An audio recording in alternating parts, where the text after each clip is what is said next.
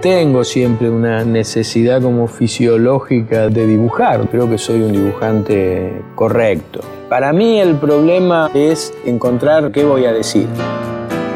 El negro Fontana Rosa, un humorista de Rosario, Central. Caminando por Rosario. Y los dibujos que hacía él eran diminutos siempre, todo chiquito. Él hacía los deberes y mientras hacía los deberes dibujaba. Pero siempre dibujó siempre. Caminando por Rosario, en la panza de mamá. Esos primeros trazos que recuerda a su mamá Rosita fueron dándole forma a su estilo tan personal. Con cinco medias hicimos la pelota y aquella siesta perdimos por un gol. Pertenezco a una generación que se forma sin la influencia enorme de la televisión y tal vez el entretenimiento más cercano eran las revistas de historietas. Pantalón cortito, bolsita de los recuerdos. Rosario, ciudad que nunca abandonó, lo vio nacer un día domingo de 1944. Hoy, 26 de noviembre, Fontana Rosa cumpliría 72 años. Simplemente a mí me atraían las revistas de historietas de aventuras y yo intentaba copiar esos dibujos, ¿no? Fue en la década del 60 cuando el dibujo del negro entabla una relación indisociable con el humor. Que un aviso vendiera o no vendiera, me importaba un comino. Pero bueno, alcanzo un desarrollo dentro de la publicidad y empiezo a usar mucho más el humor. Fontana Rosa tenía una capacidad casi sobrenatural para el humor. Ojalá pudiera lograr que la gente se riera como yo me he reído con Chaplin, pasando por Olmedo, Woody Allen, Lelutier, que eso, tantos amigos, colegas, porque un poco como dice Serrat, lo más importante es reírse. Reírme más, lo que más quiero.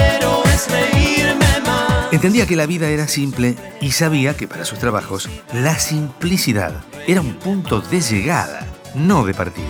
Tener tiempo y perderlo ya. Para mí lo importante es no creérsela porque en lo que no quiero caer es en algo que es realmente lo contrario del humor, que es la solemnidad.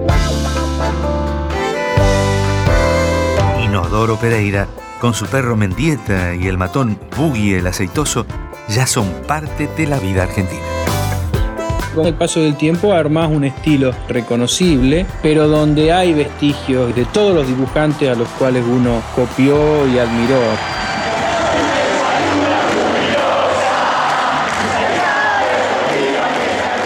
Se le conocía su gusto por el fútbol, deporte al cual le dedicó varias de sus obras. Siempre ocupado un lugar muy importante, me lleva mucho tiempo pensar en eso. Yo creo que las cosas que más me han gratificado ha sido jugar al fútbol y siempre haciendo la salvedad de que he jugado mal. Rosario es de Mercurio en la avenida. Entre los años 70 y 80 en el bar El Cairo, de Rosario por supuesto, la Mesa de los Galanes fue la semilla de muchos de sus mejores cuentos. Y en el centro es la mesa de un bar que añora al poeta.